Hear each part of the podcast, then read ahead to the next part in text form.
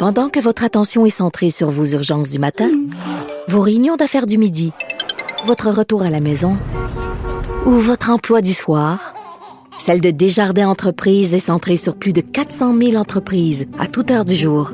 Grâce à notre connaissance des secteurs d'activité et à notre accompagnement spécialisé, nous aidons les entrepreneurs à relever chaque défi pour qu'ils puissent rester centrés sur ce qui compte, le développement de leur entreprise. Un adolescent de 17 ans poignardé. Une autre femme assassinée. Il est visé par des allégations d'inconduite sexuelle. Les formations politiques s'arrachent le vote des familles. Comment faire fructifier votre argent sans risque? Savoir et comprendre les plus récentes nouvelles qui nous touchent. Tout savoir en 24 minutes. Avec Alexandre Morin-Villouellette et Mario Dumont. En manchette dans cet épisode, les hommages continuent de pleuvoir pour le défunt Carl Tremblay, chanteur des Cowboys fringants, des funérailles nationales envisagées par François Legault. Les jours d'école manqués en raison de la grève pourraient être repris, selon le ministre de l'Éducation, Bernard Drainville. Réforme du réseau de la santé. Québec s'entend avec les médecins spécialistes et l'élu républicain George Santos est crucifié par la commission à l'éthique du Congrès américain. Tout savoir en 24 minutes. Tout savoir en 24 minutes. Bienvenue à Tout savoir en 24 minutes. Bonjour Mario. Bonjour. Évidemment, la grosse nouvelle éclipse médiatique depuis hier, alors qu'on a appris là un, peu plus tard, à pareille heure hier, le décès du chanteur des Cowboys fringants, Carl Tremblay. Euh, avalanche d'hommages aujourd'hui de tous les milieux sportifs, politiques, culturels, médiatiques, politiques, de partout. Vraiment, là, des hommages qui continuent d'affluer. Euh, et c'était ce matin le premier ministre François Legault, après s'être exprimé hier sur X, sur Twitter, euh, par rapport à son premier hommage sur Carl Tremblay, qui a décidé de prendre la parole aujourd'hui pour offrir, ni plus ni moins, à la famille du chanteur Carl Tremblay, des funérailles nationales qui pourraient être organisées par le gouvernement Legault. Un honneur auquel peu de personnes, là, somme toute, ont eu droit dans l'histoire du Québec. Ben, le critère, j'ai pas les mots exacts, mais tu sais, il faut avoir vraiment une espèce de contribution exceptionnelle à la société qui va traverser le temps, qui rejoint un grand, grand, grand nombre de personnes, là, tu sais, qui et euh, ben, ce qu'on voit depuis 24 heures, c'est ça qu'on ressent, là, vraiment. Oui. Euh, bon, pour le reste. J'éviterais, les, les gens qui nous écoutent, j'éviterais de voir ça comme un automatisme. Le premier ministre, là, délicatement offert. Euh, pour la famille, pour la conjointe, qui a des jeunes enfants, des jeunes filles, euh, pour l'entourage, dire oui à ça, c'est tout un contrôle. Parce que ça veut dire, toi, tu vis un deuil, ben, tu es déjà en deuil, tu es déjà sonné par les événements. Mais là, tu te retrouves, ça veut dire que tu acceptes une espèce de, de, de, démarche protocolaire où là, tu vas vivre complètement ton deuil dans un événement qui devient euh, collectif. Euh, t'as tout, t'as comme un cérémonial, sais, qui, qui, qui vient, qui accompagne ça. Tu peux en contrôler certains éléments. La, famille, la famille peut demander des, éléments dans la cérémonie, mais il y a un nouveau cadre géré par les services de, protocole de, euh, de, du gouvernement du Québec qui prend tout ça en charge. Ah, c'est euh, c'est quelque chose et donc il est pas une personne pourrait très bien dire non à ça, dire nous, on, exemple, on accepte qu'il y a un moment d'hommage ou qu'on ouvre les portes d'un lieu pour mais tout le reste. Ça peut devenir trop gros. Surtout que c'est des gens assez discrets. Hein. Oui, qui, qui d'ailleurs, il y a qu'un seul des membres pour l'instant du groupe des Cowboys fringants qui a pris la parole publiquement pour rendre hommage à son défunt collègue. C'est Jean-François Posé, euh, grand ami, acolyte, bien évidemment, membre lui-même des Cowboys fringants. Hein, c'est les deux. C'est Carl Tremblay et lui qui ont fondé. Lui, c'était la plume d'ailleurs des textes merveilleux des Exactement. lui sur Instagram qui a fait une publication là aujourd'hui en disant que j'ai eu la chance de côtoyer un homme d'exception privilège d'avoir été ton ami, de tenir ta main jusqu'à ton dernier souffle. J'ai beaucoup de peine aujourd'hui, mais je suis heureux de savoir que tes souffrances sont choses du passé. Je t'aime, mon gros. Euh, c'est l'hommage donc qu'il a rendu, bien évidemment, avec des, des, photos extrêmement touchantes sur Instagram. Et donc, ben François Legault, lui, lorsqu'il en a parlé des funérailles nationales, c'est important, il a mentionné a des critères là, ils disent pas entièrement rationnel la décision là d'organiser des funérailles nationales pour une personnalité publique plutôt qu'un autre là parce que toujours cette espèce de débat là qui revient ah mais on l'a pas fait pour telle personne, pourquoi on le ferait hmm. pour telle personne. Il dit mais ça vient quand la majorité des Québécois là, sont touchés puis dit qu'il n'a jamais senti une vague d'amour comme ça. On peut écouter d'ailleurs un tout petit peu François Legault lors de son point de presse de ce matin. Le gouvernement du Québec est prêt, évidemment, si la famille est d'accord, à faire des funérailles nationales. Je pense que je veux euh, que tous les Québécois euh, qui veulent lui rendre un dernier hommage puissent le faire. Donc oui, donc de permettre aux gens là, au Québec en entier, s'ils le veulent, mais de se déplacer puis de venir porter hommage comme ça à Carl Tremblay. Puis des hommages, je le dis, de, de tout bord, de tout côté. On a vu des panneaux d'autobus hier là, qui étaient changés ici à Montréal pour avoir les lettres Carl euh, pour l'honorer. De la musique qui était jouée hier pendant la partie du Rocket de Laval, entre autres, tout le long. J'ai vu l'aéroport Trudeau qui ont mis une étoile filante sur le haut. Exactement, le haut qui est devenu le, vraiment l'espèce d'icône des étoiles filantes en évidemment l'honneur de la chanson éponyme là, du groupe des Cowboys fringants. C'était pas la première fois d'ailleurs que l'aéroport de Dorval faisait ça. Il avait fait une espèce de petit 10 avec le haut ou des lettres Montréal quand Guy Lafleur était décédé entre autres là, du côté de l'aéroport de Montréal. Puis c'est plus euh, plus spontanément, on l'a vu hier soir euh, euh, l'Assomption des gens qui allaient chanter des chansons des Cowboys dans des parcs. Là, ce soir, il y aura des rassemblements à l'Assomption, parc Jeanne-Mance, plaine d'Abraham. Oui, c'est c'est vraiment touchant puis d'entendre les vidéos qui ont circulé là, de, de, de, ces rassemblements improvisés là, des gens qui se mettaient au clavier, là, au piano comme ça improvisé, avec leur truc, les mitaines, tout le monde dehors qui chantait dans des petits groupes. C'était excessivement touchant. Puis comme il y a même un ministre qui s'est risqué. Oui, il y a même un ministre qui s'est risqué aujourd'hui, Bernard Drainville, qui faisait une annonce à l'Université Laval et qui euh, ben, a pris le temps, lui, dans son point de presse, avec son téléphone, a mis de la musique des Cowboys fringants, puis a demandé à tout le monde de chanter avec lui. On va écouter ça. Tout le monde ensemble.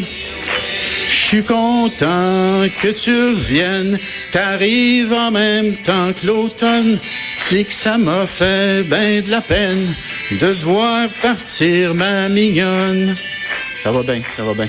Oui, donc Bernard Drainville qui dit que c'est une tradition, puis qui a même envoyé une vidéo à l'appui aujourd'hui, la tradition familiale chez lui de chanter les cowboys fringants. Euh, vient de la même région, là, un petit peu plus à l'est, à Berthier, mais on est dans la même région de la Nodière, euh, près de Repentigny-l'Assomption. Voilà, donc euh, il a rendu hommage à sa manière en chantant comme ça là, euh, les cowboys.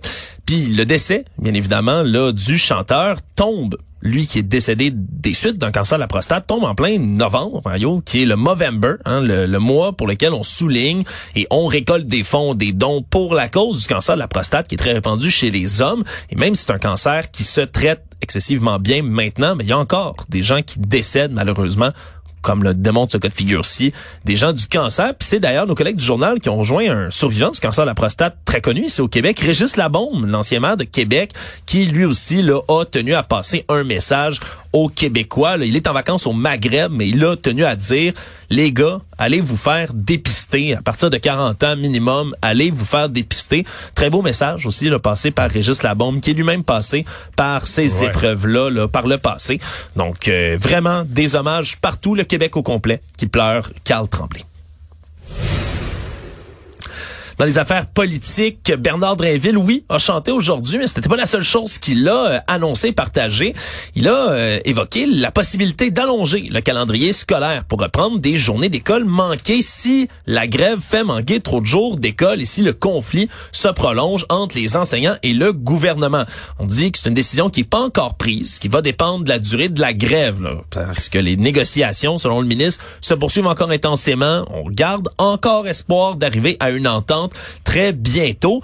Mais là, répliquer que c'est tout de même la priorité du gouvernement d'assurer la, réussite scolaire des enfants, que le calendrier prévoit 180 jours d'école et qu'on veut les compléter à tout prix. C'est sûr que ça, ça peut revenir le par en arrière, Mario, mais surtout, ça fait réagir certaines personnes parce qu'il a demandé aussi aux enseignants qu'ils le veulent bien, mais de fournir des travaux supplémentaires aux élèves en disant c'est pas une semaine de relâche. C'est délicat, ça. C'est délicat parce que ça revient au cas par cas par professeur. Il y en a qui voudront pas donner de la C'est contraire, c'est contraire à l'esprit d'une grève. On sait qu'il y a des enseignants qui le font. Il y a des enseignants qui sont moins syndicalistes, puis qui vont dire ben là moi je suis inquiet pour les jeunes, puis euh, je vais leur donner du travail, puis ils vont le faire un peu discrètement. Mais pour le ministre de le demander, euh, je sais pas si ça va bien être accueilli. Pour ce qui est des jours de classe, ben, je pense qu'il dit une évidence. Tout le monde sait ça. On peut pas. Il y a un nombre de jours pour une année scolaire. On a des jeunes en difficulté. On a déjà perdu des jours à cause de la pandémie. Euh, bon, t'as la semaine de relâche. une semaine avec laquelle tu peux jouer, c'est la semaine de relâche. Donc, s'il y avait une semaine de grève, tu pourrais la reprendre en annulant la semaine de relâche. Une semaine et quelques jours, bon, t'as des journées de tempête de neige, des pédagogiques, tu peux peut-être jouer un peu avec ça. Après ça, est-ce que tu peux étirer un peu dans le mois de juin? Mais je sais pas qu'est-ce qui va arriver s'il y a trois, quatre semaines de grève, ou peut-être que le gouvernement se dit, ben là, après deux semaines, ou, juste vous donner un exemple. En 1983, dernière fois qu'il y a eu une grève du genre, le Parti québécois avait laissé durer trois semaines. Et c'est après trois semaines qu'ils ont dit là, euh, ça pue d'allure, faut que les enfants retournent à l'école. Et ça a été une loi matraque, la loi 111 qui est passée à l'histoire, une loi de, qui forçait le retour au travail, une loi qui forçait le retour au travail. Quelqu'un qui contrevenait, c'était des amendes épouvantables, c'était vraiment extrêmement sévère. Oui, oui, extrêmement sévère. Et donc ça a été reçu par les, les syndiqués comme une loi matraque. Et on a dit ensuite que le Parti québécois s'est causé énormément d'ennuis avec les gens du secteur public, probablement même à l'élection de 1985, celle où Robert Bourassa est Bourassa II, le Bourassa est redevenu premier ministre, il a battu le PQ et au PQ, ils étaient plusieurs à dire ben là la cause de notre défaite, cherchez pas loin, il y a plus personne qui votait pour nous autres dans le secteur public. La cause dit il avait coupé le salaire des fonctionnaires de 20% il avait appliqué une loi spéciale euh, très très dure, mais est-ce que la CAQ pourrait vouloir faire ça aujourd'hui? C'est une question là. Actualité. Tout savoir en 24 minutes. Après des mois de négociations, somme toute discrètes, euh, le ministre de la Santé, Christian Dubé, a annoncé aujourd'hui s'être entendu avec les médecins spécialistes pour leur imposer certaines activités médicales particulières, là, dépendamment des régions dans lesquelles ils se trouvent. Tout ça, bien sûr, qui s'inscrit dans le cadre de la réforme de la santé du projet de loi 15 présenté au printemps dernier par Monsieur Dubé. On avait déjà annoncé de son côté son intention d'imposer une prise en charge comme ça de certaines activités pour les médecins. La Fédération des médecins spécialistes du Québec, au départ, s'était opposée ensuite avait accepté d'en négocier. Et là, on a très peu de détails aujourd'hui de cette entente de principe en tant que telle. Mais ce qu'on comprend, c'est qu'en fonction des caractéristiques de chaque spécialité, on pourrait combler des heures de consultation, combler des prises en charge dans le milieu où on se trouve. Ouais, c'est vague, ça laisse beaucoup de marge de manœuvre, mais ça va être enchâssé quand même, ça va être déposé en amendement dans le projet de loi 15 qu'on espère toujours faire adopter du côté du ministre Dubé avant le congé des fêtes, là, ainsi créer la nouvelle agence Santé Québec. C'est une belle réussite quand même aujourd'hui du, oui, ça c'est une bonne nouvelle pour lui, ça y en prend des bonnes nouvelles en santé. Euh, de l'autre côté, on sait bien qu'avec les médecins spécialistes, bon, tu sais toujours l'argent sur la table avec où est-ce que tu vas envoyer l'argent. Mais bon, puis parce que les spécialistes veulent en même temps, ils veulent que ça marche. Ils veulent opérer, ils veulent, faire euh, tourner le système de santé. Euh, pour ce qui est de la loi 15, la grande question, c'est ce que ça va prendre le baillon. Est-ce que le gouvernement va pouvoir euh, faire adopter ce projet de loi-là avec la collaboration des oppositions à l'intérieur des délais? Parce que l'air de rien, on est déjà le 16 novembre. Là, la session parlementaire reste trois semaines, en gros. pour adopter un gros projet comme ouais, créer la Il y a, déjà un bon bout d'études Mais si l'opposition collabore pas, on va manquer de temps. Donc, on va se retrouver dans la dernière semaine. Soit on reporte d'une autre session. Ça a déjà été discuté le printemps passé. On l'aurait discuté tout l'automne. Est-ce qu'on est prêt à reporter ça à l'hiver, au printemps? Ou est-ce qu'on dit non, ça a assez duré, puis on met fin par baillon euh, aux discussions? Toujours dans les affaires parlementaires, euh, hier, au micro de notre collègue Antoine Robitaille, ici à Cube Radio, euh, des révélations ont été faites par euh, Bourassa. Carianne Bourassa, qui est la députée Charlevoix-Côte-de-Beaupré. Pas une députée, pas une ministre, là, vraiment, dont on entend beaucoup parler, bien sûr. Il y a beaucoup de députés à la coalition Avenir Québec, mais qui tout de même fait son travail de député et qui a révélé des expériences. J'hésite à dire mauvaise expérience. On dirait que pour moi, c'est un terme qui passe assez fort. Disons-le comme ça, mauvaise expériences avec certains élus de sa circonscription. Ouais, parce qu'elle a été euh, victime de, de, de, gestes violents, mais pas d'un citoyen euh, moitié fou sur la rue, pas d'un capoté ses réseaux sociaux qui l'avait menacé, d'un autre élu. D'un autre élu. On peut écouter un peu Madame Bourassa au micro d'Antoine Robitaille. C'est sûr que euh, dans des régions peut-être plus petites, on se voit aussi dans d'autres contextes et il y a déjà un maire à Mané qui n'était pas content de ce que j'avais mentionné et s'est donné le droit de, de m'empoigner par le collet alors Mais voyons donc. Euh, assez fort. Et ah, pour oui. le coup, je suis restée un peu euh, interdite. Là. Je l'ai regardé, je suis sortie. Et la fois d'après, bon, le lendemain, je l'ai revu. Il s'est excusé, mais je lui ai dit, regarde, je, suis peut-être petite, je suis peut-être, peut-être que à tes yeux, j'ai moins de crédibilité, mais je suis quand même la députée de la circonscription. Si tu me retouches, puis nonobstant tout ça, là, je, je suis une femme, un individu, si tu me retouches, je te jure que je porte plainte parce qu'elle n'a pas porté plainte finalement, alors que le maire, qu'elle n'a pas voulu nommer d'ailleurs, n'a euh, s'est excusé pour son geste. On s'entend Mario, empoigner. Il s'en sort bien lui là. là. Ben là, tu accumules les facteurs là-dessus. Empoigner quelqu'un par le collet, c'est déjà non. Euh, empoigner une femme, reconnais reconnais, c'est physiquement non. une femme, c'est doublement non. Une élue, Une élue qui, théoriquement, est même la députée de ta circonscription, triplement, quadruplement non, Mario. quand t'es toi-même un élu et tu dois donner de toute façon aux citoyens le bon exemple sur comment se comporter. On a y a dit des noms, Mario, là-dessus. C'est sincèrement, c'est le genre d'histoire. On le sait que la, la, la violence verbale, les menaces, tout ça est en hausse autour des élus dans la profession politique. Mais là, qu'un élu soit l'auteur, euh, c'est... Il, est- il est vraiment... euh, il est chanceux, là. Ouais. Il est chanceux. Je sais pas s'il y avait des témoins, j'ai pas tous les détails de l'histoire, mais euh, ce maire-là est chanceux de s'en sortir comme ça, parce qu'à mon avis, si elle avait porté plainte, l'histoire pétait, ça partait au criminel, était obligé de démissionner. Il aurait, il aurait déboulé l'escalier, là, à tout point de vue, là. Ouais, elle a été extrêmement magnanime dans cette histoire-là, le Karianne Bourassa, qui expliquait, ben oui, je suis jeune, je suis blonde, je suis petite, mais c'est pas une raison pour s'en prendre à moi. Euh, non. Définitivement pas. Là. Il y a encore un civisme qui est censé exister dans la profession politique comme dans toutes les autres. Euh, beau courage, quand même, de Madame Bourassa, puis belle noblesse aussi là, de pardonner à cet homme-là. C'est des histoires comme ça, de coulisses de politique qui font toujours extrêmement réagir. Tout savoir en 24 minutes.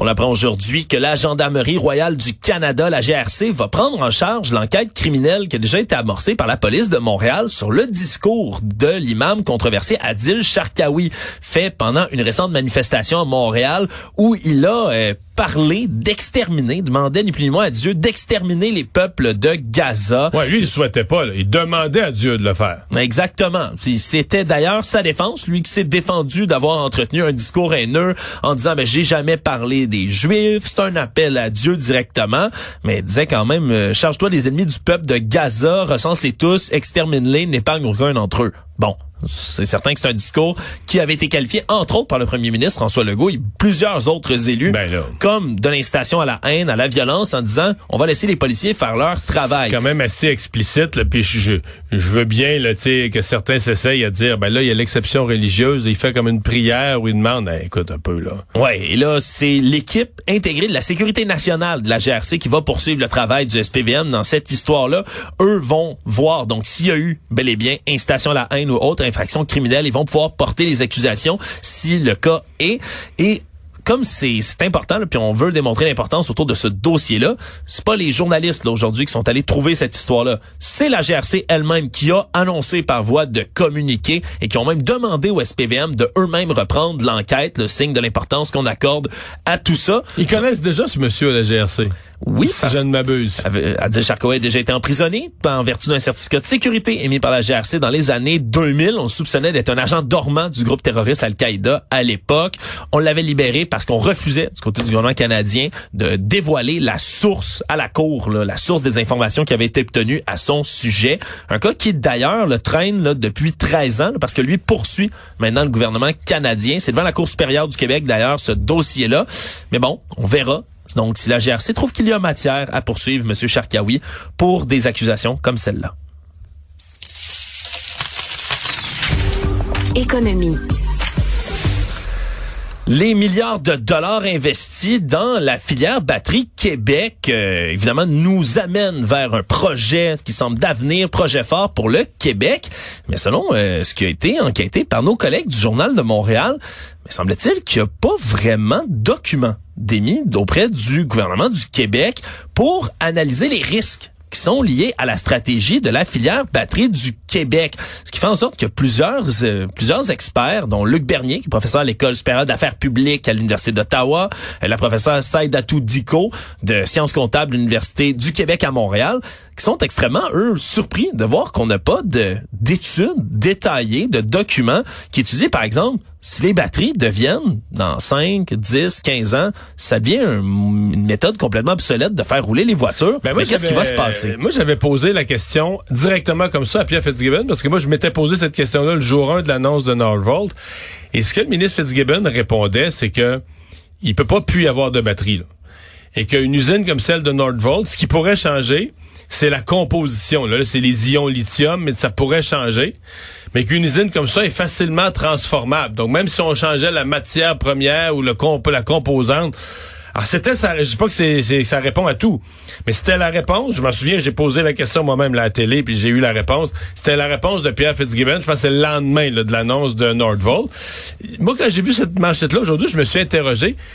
Techniquement, euh, c'est un organisme comme Investissement Québec là, qui devrait avoir, qui fait ce genre de dossier-là, là, les évaluations de risque. Avant de mettre de l'argent ou avant que le gouvernement devienne partenaire dans quelque chose, on va procéder aux évaluations de risque. Est-ce qu'on l'a fait le, le travail chez les analystes d'Investissement Québec? Sincèrement, euh, je le sais pas. Est-ce qu'on Ouais, va fournir le journal, réponse? le journal en fait a contacté là, le ministère de l'économie, de l'innovation et de l'énergie avec une demande d'accès à l'information pour avoir des documents comme ceux-là.